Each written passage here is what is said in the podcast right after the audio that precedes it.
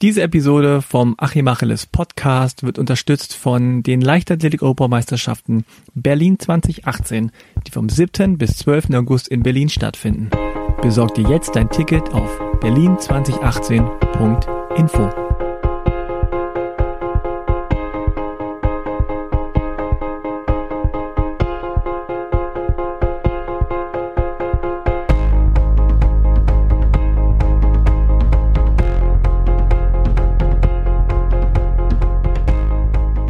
Ja, herzlich willkommen beim Achim Achilles Podcast. Mein Name ist Frank Jong und der heutige Gast ist Anna Hanna. Hallo. Hallo Anna. Hi, du bist ja eigentlich gewöhnt, mit äh, Applaus empfangen zu werden. Ne? Damit kann ich jetzt nicht dienen. Ah ja, ähm, aber den gibt's ja auch nicht immer.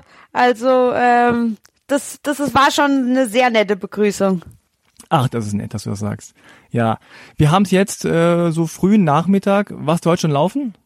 Ähm, ich bin heute schon gelaufen und äh, habe auch schon TRX gemacht und gleich kommt noch Krafttraining und Yoga und dann ist der Trainingstag auch schon wieder zu Ende. Oh, jetzt kommt schon die Abkürzung rein. THX musst du für die erklären, so. die nicht verstehen. ähm, oh je, ich weiß gar nicht, für was das steht. Das ist ähm, so ein Sling-Trainer, ähm, wo man mit dem äh, eigenen Körpergewicht an so Ring hängt und dann halt sehr gute Stabilitätsübungen machen kann, die ähm, gehörig Muskelkater geben können. Ja. Okay, und das macht Spaß? Äh, ja, ja, also mir macht's Spaß, vor allem weil es äh, zurzeit sehr, sehr abwechslungsreich das Training ist. Ähm, gestern zum Beispiel war ich im Wasser schwimmen und ähm, auf dem Fahrrad. Äh, dadurch, ja, kommt äh, immer wieder neue Impulse und es macht Spaß, dass es nicht immer dasselbe ist. Bist du denn eigentlich äh, so, so, so ein Zahlentyp? Also sagst du, ey, ich muss jetzt unbedingt Wochenpensum 120, 200 Kilometer laufen oder ich muss heute das, das und das schaffen? Oder bist du eher so ein Typ, der sagt, ich liebe die Abwechslung, ich mag es, wenn, wenn, wenn wir unterschiedliche Dinge machen? ja überhaupt kein Zahlentyp. Also oft ist dann so, dass der Trainer dann fragt, so wie viele äh, Wochenkilometer waren es letzte Woche und ich dann, oh, ähm, ich zähle mal zusammen. Also ähm, da, also auch wenn dann eine Laufeinheit dann mit einer Radeinheit äh, ausgetauscht wird und dadurch weniger Wochenkilometer zustande kommen, ähm, das, das juckt mich gar nicht. Da auch so Zeiten ausrechnen, das ist äh, alles nicht so meins. Also ich laufe lieber nach Gefühl als nach bestimmten Zeiten. Ja, jetzt hast du ja bestimmt einen äh, guten Trainingsplan. Wie sieht denn so ein typischer Trainingstag jetzt aus im November? Das wollen ja die, die Hobbyläufer immer gerne wissen, um das zu vergleichen, was ihr so macht und was die so machen. Also kannst du mal so, so, einen, so einen typischen Tag irgendwie kurz äh, skizzieren? Ja, das hängt immer davon ab, an äh, welchem Tag im Jahr ich mich befinde und sozusagen, was das nächste Ziel ist. Da es jetzt bis zum nächsten Marathon noch ein bisschen hin ist, also ich nicht in der direkten Marathonvorbereitung bin, ähm, ist mein Training sehr bunt gemischt und abwechslungsreich. Äh, ich darf schwimmen gehen, ähm, viel aufs Fahrrad gehen, laufen, Treppensprünge, Koordinationstraining, ähm, so Sprünge ähm, zur Koordination, einbeinig, Froschsprünge. Ja, also Thomas Dold, mein Trainer, der denkt sich immer wieder was Neues aus, auch ganz viele Trainingseinheiten auch beim Laufen, die ich dann vorher noch nicht gelaufen bin. Äh, jetzt zur Zeit mache ich viele ganz, ganz kurze Tempoläufe, also 100 Meter Läufe, 200er, 400er und das ist halt ein ganz anderer Reiz.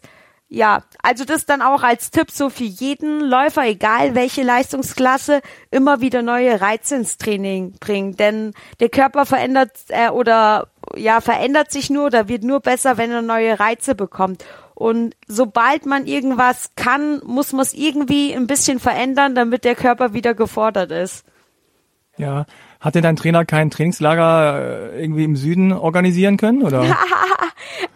Na, ich bin ja zumindest im Süden Deutschlands. Es ist ja fast Toskana hier im Schwarzwald. Ähm, ja, noch ähm, ist das Wetter voll in Ordnung zu trainieren. Also es gibt ja immer die passende Kleidung zu den äh, kühlen Temperaturen. Und solange kein Schnee liegt und wir hatten hier selbst noch nicht Minusgrade, also bei drei, vier Grad lässt sich's noch super laufen. dich stört die Kälte nicht und der Wind und der ganze graue Alltag? Ähm, ja, ich muss gestehen, dass ich noch nicht ganz so erprobt bin, bei den Temperaturen Rad zu fahren. Das durfte ich jetzt letzte Woche auf dem Mountainbike erfahren, wo ich ähm, so ich, ähm, so ambitioniert und ehrgeizig wie ich bin, wollte ich dann natürlich komplett den Berg hochfahren. Und es ging auch von den Temperaturen. Und was ich halt dann nicht so einberechnet habe, ähm, waren die 14 Kilometer, die es dann nur bergab ging. Und im dichten, ne also im Nebel ähm, war es halt feucht. Und da wurde es mir dann schon etwas kühler. Und aus solchen Erfahrungen lerne ich. Und beim nächsten Mal habe ich mich nicht nur dicker angezogen, sondern ich sehe zu, dass ich nicht länger als fünf Kilometer den Berg hochfahre, bevor ich wieder runterfahre, damit halt die Abfahrt an sich nicht so lang ist. Und ich komme ja gebürtig aus der Rhön und in der Rhön herrscht sehr raues Klima. Äh, man spricht auch von hessisch-Sibirien. Von daher bin ich sehr, sehr abgehärtet. Und wenn hier schon alle mit Wollmütze und Handschuhe ähm, laufen gehen, ähm, ja, da bin ich auch, bin ich immer noch ohne Kopfbedeckung, ohne Handschuhe, äh, ja, weil es sich immer noch nicht so kalt anfühlt. Trainierst du denn lieber alleine, zu zweit mit deiner Schwester oder richtig in einer größeren Gruppe? Oh, also alles würde ich sagen. Ich lieb's auch manchmal komplett ganz alleine zu laufen und dann äh, gehe ich aber am liebsten in den Wald, wo ich auch ganz wenigen oder eigentlich niemanden begegne, höchstens ein paar Tiere, die da über den Weg springen. Und gleichzeitig ist es auch cool, in einer großen Gruppe zu laufen. Das hat so was Dynamisches und ähm, da kann man sich gegenseitig pushen und antreiben. Und mit Lisa ist sowieso, also wir sind halt äh, komplett in einem Laufschritt und wir können dann auch schweigend nebeneinander herlaufen, aber meistens ist es so, dass wenn der Lauf locker ist, dass wir noch genügend Puste haben, dass wir dann eh vom ersten bis zum letzten Meter uns unterhalten. Da hören meistens die Menschen dann schon von weitem, ach, da kommen die zwei wieder. Wie ist das eigentlich, wenn du Läufer, Läufern begegnest äh, beim Laufen? Grüßen die, sagen die, hey Anna, äh, Selfie oder Autogramm oder lassen die dich in Ruhe? Ach, das war jetzt witzig. Am Wochenende äh, waren Lisa und ich auf ähm, äh, waren wir auf Mallorca bei so einem Klassentreffen des deutschen Sports und da sind wir auch morgens gelaufen und da sind dann welche, die haben wir erst beim Hinweg irgendwie überholt und beim Rückweg auf einmal sind sie stehen geblieben und da hat sich die Frau auf die äh, Mauer gesetzt und ihr Mann musste ein Foto, also hat ein Foto gemacht, als wir direkt an beiden vorbeigelaufen sind und dann haben sie uns hinterhergerufen. Und ja, dann sind wir kurz nochmal umgedreht und weil es ein normaler, lockerer Dauerlauf war und haben uns dann äh, eine Minute Zeit genommen, um nochmal ein äh, richtiges Foto mit denen zu machen. Und ähm, Wenn es ein Tempodauerlauf gewesen wäre oder Tempotraining, äh, dann halten wir auch nicht an. Und aber so, äh, ja, dann äh, freuen wir uns auch, wenn wir anderen eine Freude bereiten können und dann äh, machen wir auch mal kurz ein Foto. Äh, und meist ist es ja so, dass wir nicht in den Ballungsräumen, in den Großstädten unterwegs sind und da äh, sprich also dann grüßen hier die Leute und aber ähm, der Postbote, der hat schon so viele Fotos mit uns, der lässt uns mittlerweile weiterlaufen. Hast du denn mehr Angst vor Hunden oder vor Wildschweinen? äh, ich habe zum Glück gar keine Angst vor Hunden. Das merke ich, dass mir das hilft. Also selbst wenn ein Hund okay. bellend auf mich zukommt, ähm, äh, strahle ich keine Angst aus, weil ich keine Angst vor dem Hund dann hab, dann bleibe ich halt stehen und warte, bis er wieder sich beruhigt hat. Das hängt wahrscheinlich auch damit zusammen, dass ich noch keine negative Erfahrung mit einem Hund gemacht habe. Ähm, Wildschweine ist tatsächlich, hat schon mal bei Lisa und mir ähm, eine ganze Horde Wildschweine den Weg gekreuzt und da sind wir dann sehr respektvoll stehen geblieben und haben die vor uns den Weg passieren lassen. Ja, ähm, da wollte wollt ich denen nicht zu nahe kommen. Ja, das ist auch verständlich. Ähm, nimm mich doch mal ganz kurz mit in deine grobe Planung fürs nächste Jahr. Also jetzt ist gerade, wie ich höre, Koordination angesagt, vielleicht ein bisschen Krafttraining, ein bisschen Tempoläufe, ab und zu mal nach Mallorca jetten und so weiter. ähm, aber nächstes Jahr, äh, was ist da der Fokus? Ich nehme an, die EM in Berlin ist zumindest auf dem Zettel irgendwo markiert. ja, exakt, ähm, farblich hervorgehoben.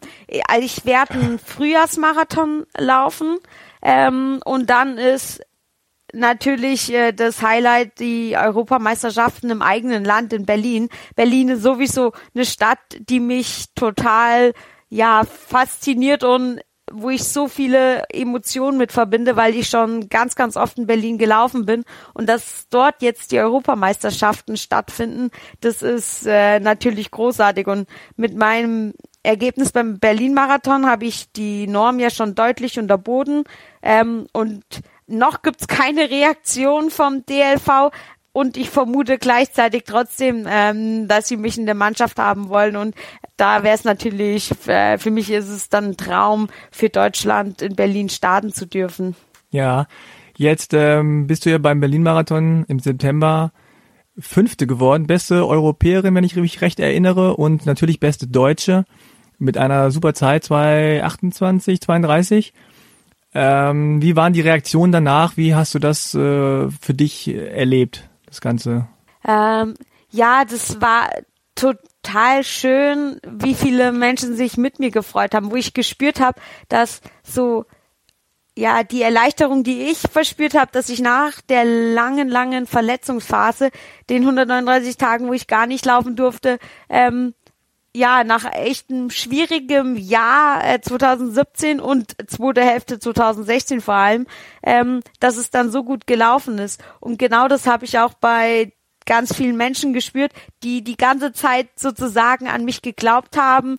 Das nähere Umfeld, was mich äh, unterstützt hat, die ganze Zeit, mein äh, Physiotherapeut, ähm, Osteopath und ja, alle, die an mich geglaubt haben und dass die dann habe ich richtig gemerkt, wie die auch glücklich waren, so wo sie wahrscheinlich gedacht haben, so ungefähr, ja, wir haben es doch gewusst, dass die schnell laufen kann. Also ähm, da habe ich richtig gespürt, wie sich die ganzen Menschen mit mir gefreut haben. Ja, ähm, was ja ganz interessant ist bei euch und bei dir natürlich auch in dem Sinne, ist, dass äh, es eine Zeit lang immer irgendwie nach oben ging, also gerade auch medial und auch kommerziell die Leute äh, haben euch geliebt, haben gesagt, ah, die Hana Twins, die bringen frischen Wind hier in die ganze verstickte äh, Laufszene. Ähm, und ja, es war einfach erfrischend zu sehen, dass es da einfach äh, zwei junge Frauen irgendwie, die auch noch Zwillinge sind, Spaß am Laufen haben und noch gut laufen und auch viel laufen und auch lange laufen können und so weiter. Und äh, dann kippte das so ein bisschen mit Rio, mit dieser Geschichte äh, des Zieleinlaufs. Dann gab es einen komischen FATS-Artikel, der sehr, sehr negativ war. Ähm, was hast du jetzt nach diesen all dieser Kritik äh, oder diesen Auf und Abs für dich so gelernt? Ähm, mich hat es sehr viel weitergebracht, weil ich mir danach sehr viele Gedanken gemacht habe, das alles reflektiert habe, zum einen, wie wir, was wir im Vorhinein gemacht haben und auch wie andere darauf reagiert haben. Und mir hat's geholfen, dass ich mich dann nochmal bewusst dafür entschieden habe, dass es genau der Weg ist, den ich gehen möchte.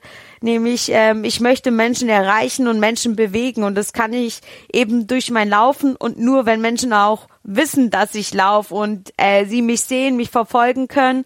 Und ja, ich habe auch ganz viel positives Feedback bekommen und halt äh, Menschen, die geschrieben haben, hey, äh, nur wegen euch laufe ich überhaupt und ähm, ihr seid so eine Motivation für mich. Und da habe ich festgestellt, dass das eben auch ein Grund ist, warum ich laufe, weil ich durch mein Laufen Menschen erreichen kann. Und natürlich geht's mir auch darum, schnell zu laufen und ich möchte äh, Bestzeiten laufen und ich möchte eben auch andere Menschen mit meinem Laufen erreichen.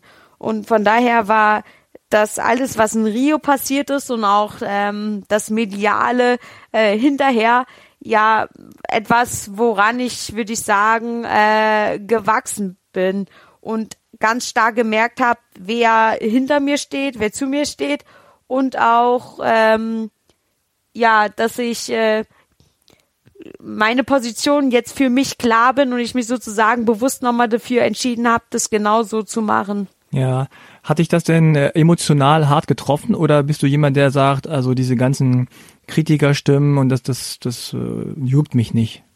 Ähm, es hat mich getroffen schon direkt in Rio. Also als für mich, also schon mal so, ähm, ich war ja direkt ein Tag nach dem Olympischen Marathon war ich schon im MRT und habe dann halt dort gesagt bekommen, dass ich einen Sehnenanriss habe und dass wahrscheinlich meine Laufschuhe ähm, das restliche Jahr im Schrank bleiben werden. Ähm, das war schon mal so ein äh, ja äh, sehr großer Schock für mich und halt also weil ich nicht damit gerechnet habe, dass es halt so schlimm ist und ähm, äh, dann habe ich dann halt in, de, ähm, in den Medien gelesen, dass dann mein eigener Sportdirektor vom DLV ähm, halt gesagt hat, ich hätte den Marathon nicht ernst genommen und einen Volkslauf draus gemacht und das war dann wie ein Schlag ins Gesicht, weil ich halt gedacht habe, wow, also ich habe halt bis zum letzten Meter gekämpft und ähm, bin unter großen Schmerzen da den Marathon zu Ende gelaufen und ohne mit mir irgendwie Rücksprache zu halten, dann so ein falsches Statement abzugeben. Ähm, ja, das, das hat mich sehr, sehr getroffen gehabt und da wusste ich auch erstmal nicht, was ich dazu sagen soll und habe mich dann auch erstmal deswegen dazu entschieden, gar nichts ähm, dazu zu sagen. Ja. Hat er sich denn dafür entschuldigt oder habt ihr darüber geredet? Ähm, nein, die Kontaktaufnahme fand leider nicht statt. Ich saß sogar direkt nach dem Marathon, habe ich mich zu ihm an den Tisch gesetzt. Also da ähm, hat er aber auch nicht gefragt, wie der Marathon gelaufen ist oder ähm, also ich habe ihm guten Appetit gewünscht. Ich glaube, das war die einzige Kommunikation. und ähm, mittlerweile ist er auch nicht mehr beim DLV und ähm, mal schauen. Ähm, ich äh, weiß ja, wie er aussieht, ich weiß, wie er heißt und wenn ich ihm mal irgendwann über den Weg laufe, dann werde ich auf jeden Fall auch ähm, ja ihn mal drauf ansprechen, das Gespräch suchen. Jetzt nicht irgendwie boshaft, ähm, weil ich glaube, jeder Mensch handelt immer aus seiner besten Option. Ähm, nur halt vielleicht mal nachfragen, ähm, wie schlecht denn die anderen Optionen gewesen waren, dass das seine beste Option zu dem Zeitpunkt war. Ja, wie ist denn das eigentlich generell zwischen dir und äh, Lisa? Habt ihr jetzt platt gesagt immer dieselbe Meinung? Oder gerade was das Thema angeht, äh, habt ihr da auch äh, hitzige Debatten und äh, Diskussionen? Oder wie muss man sich das vorstellen? Mm, wir sind nicht immer sofort einer Meinung, also wir diskutieren auch viel. Und ähm, ich würde sagen, dass ich ein bisschen vielleicht Forscher oder auch mutiger in dem Sinne bin, dass äh, wenn ich äh, eine Meinung habe, dann stehe ich auch zu der Meinung und dann sind mir im ersten Moment dann auch erstmal die Konsequenzen, die das hat, ähm, egal. Und da hilft es auch manchmal, Lisa zu haben, die halt auch immer weitblickender ist und dann halt auch ähm, ja so im positiven Sinne auch ähm, Bedenken erstmal äh, hat und dann halt sagt, meinst du wirklich? Und dann äh, ja, folge ich nicht immer meinem allerersten Impuls. Von daher ergänzen wir uns da, glaube ich, ziemlich gut. Ja. Hast du denn oder habt ihr denn nach Rio und natürlich äh, mit den Erfahrungen der des Shitstorms sozusagen und auch der Erfahrung der Verletzung irgendwas sportlich anders gemacht?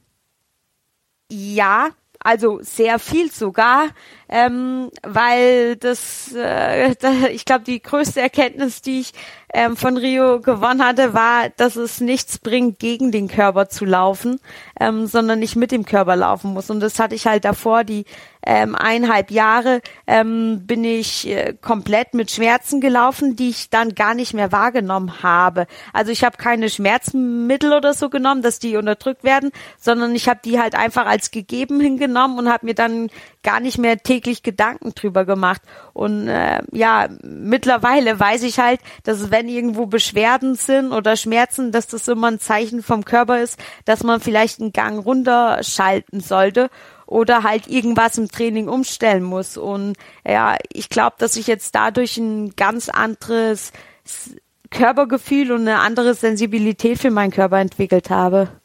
Ja.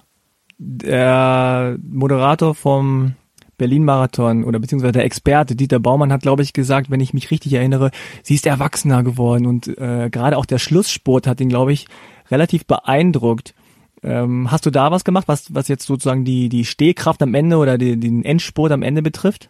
Ja, da habe ich äh, ja auch viel gemacht. Ähm, eigentlich auf zwei Ebenen. Ähm, zum einen äh, mit Thomas Doll, der fürs Lauftraining äh, und die Gesamttrainingsplanung zuständig ist. Ähm, da musste ich oft nach 30 Kilometer läufen, wo ich gefühlt schon richtig glatt war und gedacht habe, so ich kann jetzt, also ich bin total müde und fertig haben die aber immer auf der Bahn geendet und dann musste ich irgendwie noch zweimal 1000 Meter maximal laufen, wo ich im Vorhinein halt immer gedacht habe, so, wie soll ich das schaffen, die nochmal so schnell zu laufen? Und irgendwie ging es dann trotzdem. Also hat der Körper gelernt, eben in einem völlig ermüdeten Zustand nochmal all seine Reserven ähm, zu aktivieren, um halt nochmal einen Gang hochzuschalten.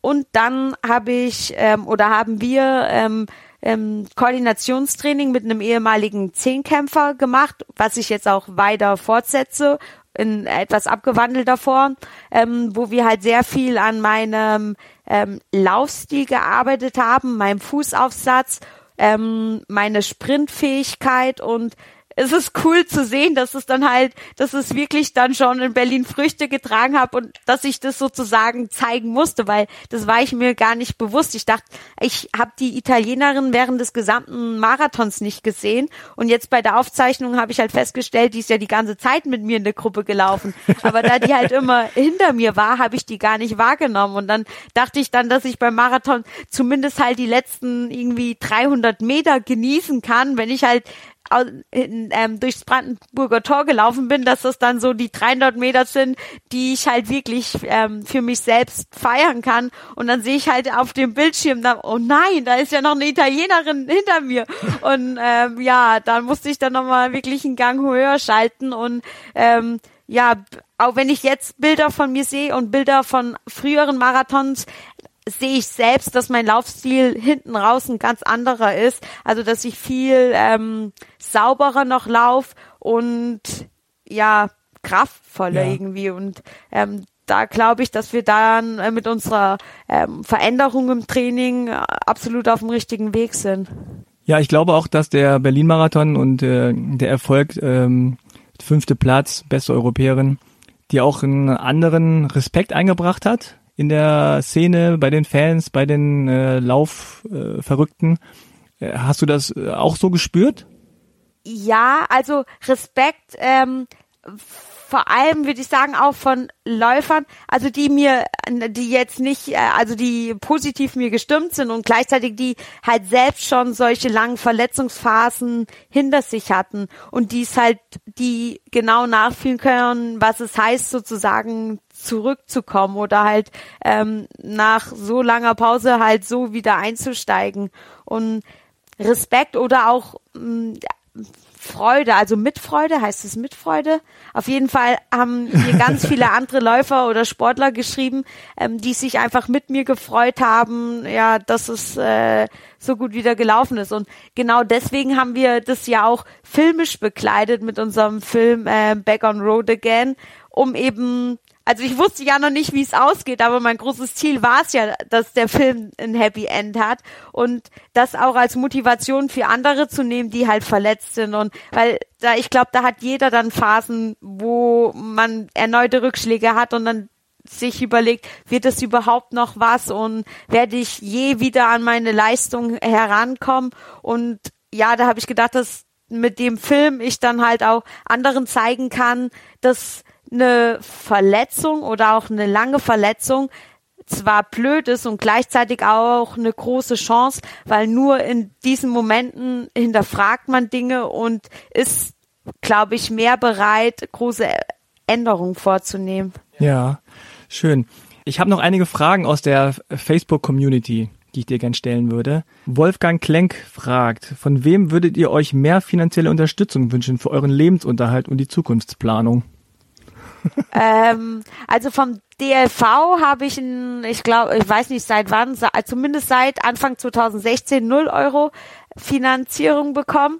Und wir ich würde die Frage mal umdrehen, weil genau das hat uns nämlich auch bewegt. Und deswegen haben wir äh, sind wir sozusagen aktiv geworden und haben das Laufteam Deutschland gegründet, um eben ähm, talentierte Nachwuchsläufer zu unterstützen und genau dann, wenn sie von anderen Seiten nicht unterstützt werden, nämlich dann auch, wenn sie äh, eine Verletzung haben oder wenn sie einen schwierigen Übergang gerade haben von ähm, Schule zu Studium oder von Studium zu Beruf. Also ist ja klar, wenn sich die Lebenssituation verändert, dass dann, dass sich das vielleicht auch auf die sportliche Leistung niederschlägt und ja, also deswegen, wir mögen es weniger irgendwie sich zu beschweren oder zu sagen, ha, der soll mich mehr unterstützen, sondern lieber selbst aktiv werden und so können wir zumindest schon mal was für den jungen Nachwuchs tun und ähm, wir haben zum Glück auch tolle Partner an unserer Seite,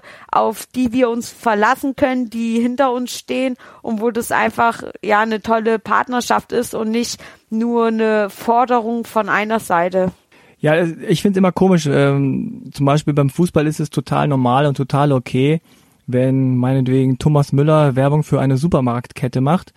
Aber bei Leichtathleten habe ich immer das Gefühl, es wird immer ganz komisch beäugt, wenn man plötzlich Werbepartner hat, wenn man plötzlich irgendwie Aktionen macht, äh, um irgendwie Geld zu verdienen. Das wird immer gleich komisch beäugt und irgendwie als kommerziell abgestempelt. Also verstehst du das? Ich verstehe es nicht so richtig. Ja, ich verstehe es auch nicht. ja, klar, also es ist natürlich immer auch die Art und Weise, wie man es macht und äh, manche Leute wollen vielleicht auch irgendwie, dass der Leichtathletiksport irgendwie in dieser, ja, weiß nicht, 80er Jahre Mentalität ähm, bleibt. Gut, aber da muss jeder für sich selbst wissen und äh, Fakt ist einfach, dass Leichtathleten in der Regel nicht so gut aufgestellt sind von alleine, ohne Werbepartner, ohne Sponsoren, dass sie irgendwie ihren Sport gut betreiben können und, nehmen, und sich keine Sorgen machen müssen um ihre Zukunft. Ja, und das ich glaube, leider ja, und da so. gehört eben auch noch mehr dazu, ähm, was wir dann halt auch mit bei dem Laufteam Deutschland versuchen, eben wie führe ich Interviews oder wie verhalte ich mich vor einem Mikrofon. Ähm, ja, weil so eine Unterstützung findet man eben auch nirgends. Und es ist ja klar, wo soll das dann herkommen? Woher soll dann ein Leichtathlet wissen, wie er sich vielleicht selbst auch finanzieren kann oder sich was aufbauen kann zumindest? Ja. Charlotte Lambrecht äh, fragt, wie würdet ihr euch selbst in den Medien darstellen, wenn ihr es könntet? Weil ich glaube, es wird doch viel missgeschrieben. das Thema hatten wir ja jetzt auch schon, äh, dass viel missgeschrieben wird. Das ist auf jeden Fall wahr. Kann ich als Journalist auch bezeugen. Ähm, aber ja, gibt es irgendwie etwas, was ihr, wo ihr sagt, boah, also das, was geschrieben wurde, das ist äh, gar nicht falsch, das würde ich hier an dieser Stelle gerne mal richtig stellen? Oder gibt es irgendwie was, wo ihr sagt, also ich würde doch gerne, dass die Leute erfahren, dass ich total gut Jiu-Jitsu kann oder dass ich auch noch andere Geschwister, du hast ja, ihr habt ja auch noch andere Geschwister, ihr seid ja nicht nur alleine. Ne? Ja, ähm, ich glaube, das ist, oder das ist unser Feedback, das merken wir, ähm, dass wenn Menschen uns persönlich treffen und das geben wir den Menschen ja die Möglichkeit, auf unseren Lauftagen zum Beispiel, wenn die einen ganzen Tag mit uns verbringen, dann wissen die halt, ähm, dann wissen die genau wie wir sind. Und ich würde es gar nicht in den Medien irgendwie anders darstellen wollen, weil ich mich so in den Medien gar nicht darstellen möchte. Also ich bin, wie ich bin und was die anderen dann daraus machen. Ähm, ich glaube, am besten spielt man das dann, wenn man uns eben persönlich trifft und das ist auch meist das Feedback, das wir bekommen, ähm, dass manche auch sagen, ihr seid ja wirklich so positiv und wir dachten immer, das kann gar nicht sein und ähm, ja, das ist einfach in unserer Genetik, glaube ich, drin. Ja. Äh, Andrea Inguane fragt, wie sieht ein normaler Tagesablauf bei euch aus? Das haben wir auch schon abgehandelt. Äh, auch die Frage von Julia Smile, wohin geht's ins Wintertrainingslager? ähm, wenn du dir das aussuchen könntest, wo würdest du ins Wintertrainingslager gehen? Wo? Irgendwo, ja. wo es ähm, warm ist ähm, und ja, ich würde sagen Neuseeland. Neuseeland gleich. Ja, Oi, ja. Also einmal sozusagen ans andere Ende der Welt. Da waren wir schon mal vor zwei Jahren und ich habe das Gefühl, dass dort ähm, die Bäume noch äh, größer sind als irgendwo anders, die Blätter noch grüner.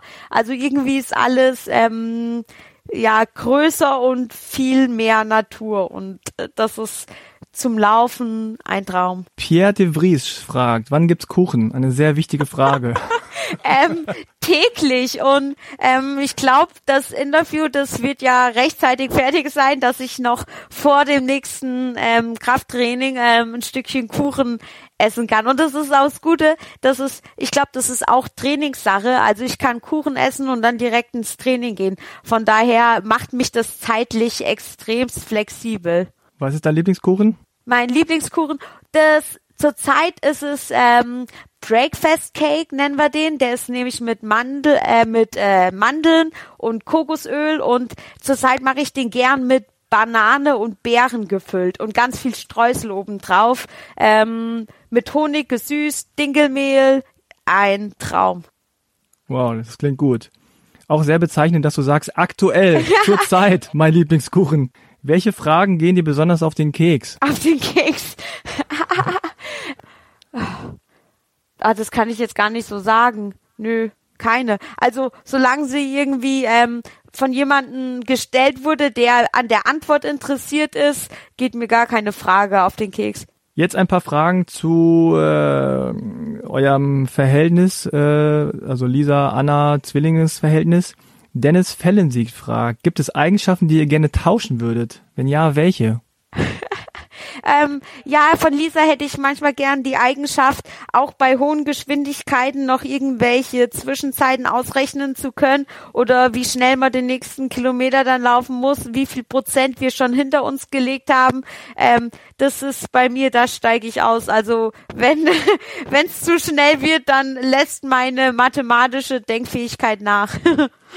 ah, also Lisa ist also der Zahlenmensch, ja? Für die Excel-Tabellen ja, zuständig. Ja, ist Lisa zuständig, eindeutig. Tom Funken fragt, gibt es eigentlich Konkurrenzgedanken oder Gefühle bei euch? Ja, und das schon seit wir, ich glaube im Prinzip, wahrscheinlich ging das schon äh, im Mutterleib los, wer zuerst raus darf. Und gleichzeitig, also es gibt Konkurrenz und kein Neid. Also wir lieben es, uns zu duellieren und äh, ja immer kleine Wettkämpfe auszutragen und sind dann aber nicht irgendwie böse auf den anderen, wenn der gewinnt ähm, oder neidisch, wenn der was erreicht, was man noch selbst nicht erreicht hat, weil wir merken oder spüren, dass uns die Konkurrenz ähm, ja gegenseitig nach oben pusht. Ihr lauft aber selten äh, bei denselben Veranstaltungen, oder? Also gleichzeitig? Nein, ähm, auch und wir laufen auch unterschiedliche Läufe. Ja. Okay. Ist das eine Strategie oder ist das einfach, wo, warum macht ihr das so? Weil wir beide Individuen sind und äh, uns dessen bewusst sind und auch wenn wir uns sehr ähnlich sind, äh, uns selbst unsere Körper auch anders reagieren und auch aufs Training reagieren. Uns deswegen dann gar nicht immer passt, dass wir dieselben Wettkämpfe laufen. Ah ja, okay. Äh, Christoph Heinle fragt, wer von euch beiden sucht das tägliche Zwillingsoutfit aus? du darfst heute blau tragen und ich trage rot, so, oder? So läuft's doch ab. Ja, also ich sag mal, wenn wir äh, öffentlich unterwegs sind, dann gehen wir auch als Zwillinge und das ist dann praktisch wie zum Beispiel, wo wir jetzt auf Mallorca waren, hat Lisa mir dann äh, eine Packliste geschickt, die ich dann einfach nur, ich glaube, so schnell packt kein anderer, weil ich habe einfach die Liste gehabt und innerhalb von fünf Minuten war die Tasche voll ähm, und ich vertraue dann auch Lisa, dass die an alles denkt, was wir brauchen. Ja. ah, also ich höre raus, Lisa ist so die Organisatorin, ja, von euch beiden. In, äh, ja, ja, ja. Okay, sie ist wahrscheinlich auch diejenige, die früher das äh, Kinderzimmer aufgeräumt hat oder so. Ja, das war tatsächlich so, ähm, dass es ähm, mich nicht so sehr gestört hat, weil ich wusste, ach, ich warte jetzt noch einen Tag, dann ist es eh wieder sauber. okay. Bernd Tillmann fragt, wohin gebt ihr eure abgelaufenen Sportschuhe? Sportschuhe, ähm, also wir haben die ähm, nach Kenia schon mitgenommen, nach Äthiopien schon mitgenommen und auch ähm, wir haben einen äh, sehr guten Freund in Äthiopien, den wir in Frankfurt beim Marathon getroffen haben und in Berlin und dann äh, überreichen wir ihm immer eine Sporttasche mit den abgetragenen Schuhen. Also wir versuchen die an Läufer, die nicht so viele Laufschuhe haben, weiterzugeben. Gibt's denn eigentlich irgendein äh, Lieblingsteil, was ihr habt äh, oder irgendwas, was ihr auf gar keinen Fall tragen würdet? Sowas wie, keine Ahnung, Stirnlampen oder so? äh, ja, Also äh, Lieblingsteil auf jeden Fall die Adios-Schuhe. Das ist äh, den Schuh, mit dem wir alle Wettkämpfe laufen. Das ist mein absoluter, absoluter Lieblingsschuh. Und Dinge, die ich nicht tragen würde, Stirnlampe trage ich nicht gern und es gibt auch Situationen, wo ich mal eine anhatte und ich fühle mich damit aber nicht wohl. Ich mag's. Also das Ding ist, wenn man ähm, ja, wenn nicht viele Autos entgegenkommen, dann gewöhnen sich die Augen ganz schnell an die Dunkelheit. Das habe ich bei der Bundeswehr gelernt, dass man dann auch im Dunkeln gut sieht. Problematisch wird's nur, wenn man eben in Autoscheinwerfer guckt, weil dann sind die Augen wieder geblendet und dann sieht man wieder gar nichts. Ja, und du selber wirst ja auch nicht so gut gesehen. Das ist wahr, stimmt. Gibt es denn äh, bestimmte Kleidungsstücke oder bestimmte Erinnerungsstücke, äh, die ihr aufhebt? Also so, keine Ahnung, der Schuh von Berlin Marathon 2017 oder irgendwie sowas? Oder irgendein Trikot oder so? Ja, ähm, Schuhe haben wir die Lieblingsschuhe auf ähm, aufgebaut sozusagen auf so ähm, einer Glas ähm, was sind das? Äh, Glasregal, wo die draufstehen. Und was ich aufhebe, ich äh, zu jedem Marathon kriege ich immer ein neues Paar Ohrringe meine Glücksohrringe dann sozusagen. Ah. Und ähm, das ist auch, ich weiß dann auch immer noch genau, welches Paar Ohrringe ich bei welchem Marathon anhatte. Und das, ähm, ja, das ist sozusagen auch immer eine Erinnerung daran. Vielleicht läufst du bald mal mit so, wie heißen die Dinger, Kreolen, mit so Riesenteilen. Ja, das wäre dann. Ob die so windschnittig sind, ich weiß ja nicht. ja, auf persönliche Besserheit darfst du dann nicht hoffen, das ist schon mal klar. Okay, Anna, dann äh, also vielen Dank, dass du dich hier bereitgestellt hast für ein kleines Interviewchen.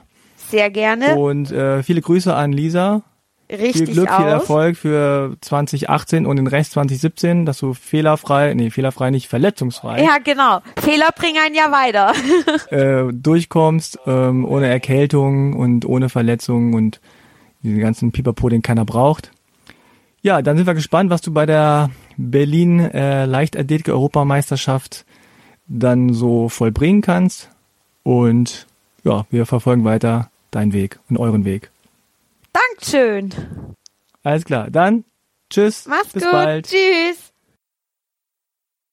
Ja, das war unser Gespräch mit Anna Hana. Wenn ihr Anna Hana sehen wollt, live und direkt ein Selfie machen vielleicht oder ein Foto von weit hinten oder ein Autogramm besorgen oder einfach nur zujubeln, dann besorgt euch jetzt Tickets für die Leichtathletik-Europameisterschaften Berlin 2018 vom 7. bis 12. August.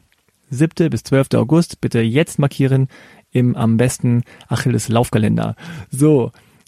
Ja, liked uns bei Facebook. Äh, Achim Achilles hat auch einen Instagram-Account jetzt, wo er schöne Bilder postet von sich und anderen und Gegenständen und Laufutensilien und so weiter und so fort. Checkt das mal aus.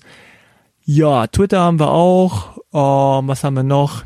YouTube-Kanal, die Website. Alles einfach mal durchscannen. Wir hoffen, dass wir jetzt in nächster Zeit noch weitere Podcasts mit Athleten machen können, regelmäßiger als bisher. Ja, viel Spaß beim Laufen, keep on running, macht's gut. Ciao.